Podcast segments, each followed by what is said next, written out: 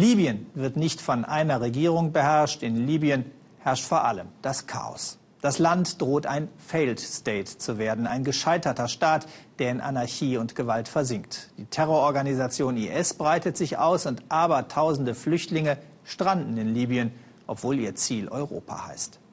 Im nordafrikanischen Land leben etwa 6,4 Millionen Menschen. Verschiedene Regierungen kämpfen um die Macht. Eine von einem Armeegeneral geprägt sitzt im Osten des Landes und eine zweite islamistisch orientiert in der Hauptstadt Tripolis. Und jetzt gibt es dort auch noch eine dritte Regierung, genannt Regierung der nationalen Einheit. Und das ist die einzige, die von der internationalen Staatengemeinschaft anerkannt wird. Und es ist ein Deutscher, der als UN-Beauftragter versucht, etwas Licht in dieses düstere Chaos zu bringen. Martin Kobler, früher Büroleiter des Außenministers Joschka Fischer, hat großen Anteil am Zustandekommen der Einheitsregierung. Volker Schwenk und Kurt Pelder über die schwierige Lage in Libyen und einen Berufsoptimisten der dieses Land nicht aufgibt. Martin Kobler lacht gern und viel.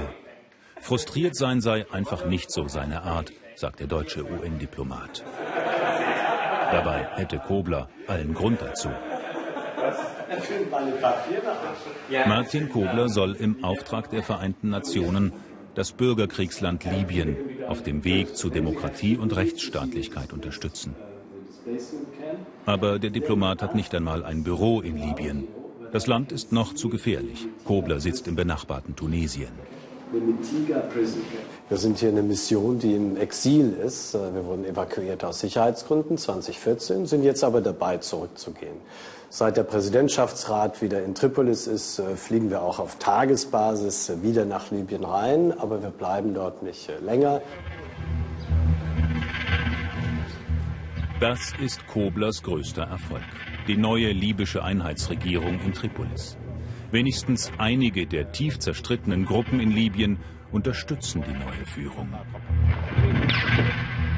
Es ist auch höchste Zeit. Die Terrormiliz IS breitet sich in Libyen immer weiter aus. In Benghazi gab es heftige Gefechte zwischen den Gotteskriegern und den Truppen dieses Mannes, General Khalifa Haftar. Er kämpft für die Regierung in Al-Baida und gegen die Milizen der Islamistenregierung in Tripolis.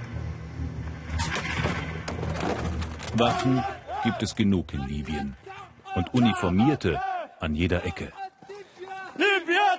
Nur kämpfen sie oft nicht für eine gemeinsame Sache, sondern gegeneinander.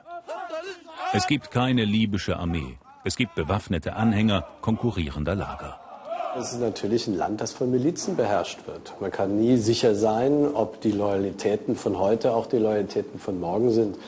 Äh, es gibt keine staatliche Autorität, es gibt keine Staatsgewalt, äh, keine Armee, keine Polizei, die für ganz Tripolis zuständig ist, sondern muss sich immer mit Milizen arrangieren.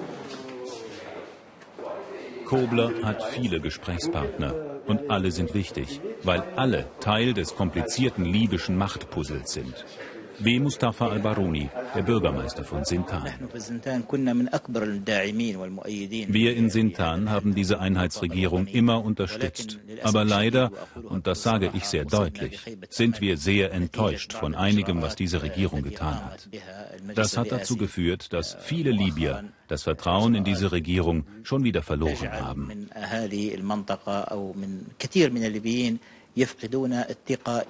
Drei Stunden lang wird Kobler versuchen, das Vertrauen zurückzugewinnen.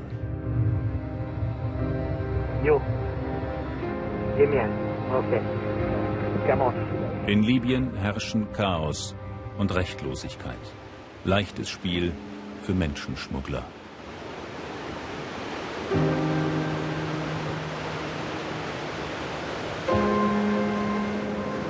Mehr als 800 Flüchtlinge sind in diesem Jahr schon gestorben.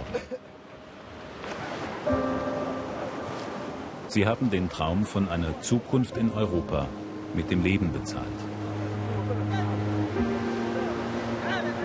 Auch die Milizen äh, nehmen natürlich teil an diesem am Menschenschmuggel und das ist wirklich ein trauriges Kapitel der libyschen Geschichte, der Gegenwart jetzt hier. Wir hatten in diesem Jahr bereits 24.000 Leute, die den Weg gesucht haben aus der Gegend äh, östlich von Tripolis ähm, äh, nach Italien.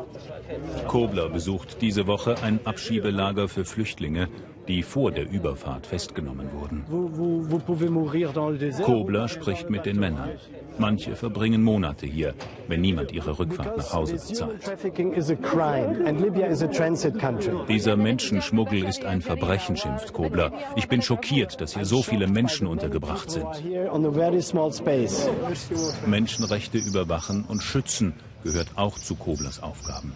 Schwierig in einem Land, in dem sogar Kinder in solch einem Lager festsitzen. Mein Vater und meine Mutter wissen nicht, wo ich bin, sagt dieser Zwölfjährige. Sie haben uns festgenommen.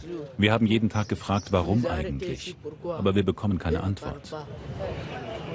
Im Lager sei es sicherer, sagen die Verantwortlichen. Draußen würden Flüchtlingskinder als Arbeitssklaven missbraucht. Drei Stunden vertrauensbildendes Gespräch sind vorbei.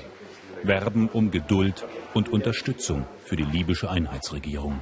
Jeder Gesprächspartner sagt natürlich, du sprichst mit dem falschen Gesprächspartner. Ja? Äh, es ist ganz wichtig, dass man prinzipienorientiert rangeht. Äh, wir sprechen mit allen, auch mit den Falschen. Die einzigen, mit denen wir nicht sprechen, das ist Al-Qaida, Ansar Sharia, terroristische Organisationen. Aber wir sprechen mit allen im ganzen Land, ob es jeweils den anderen dann passt oder nicht. Politik ist eine Schnecke, sagt Kobler. Im Moment, so scheint es, geht es voran in Libyen, aber eben ganz langsam.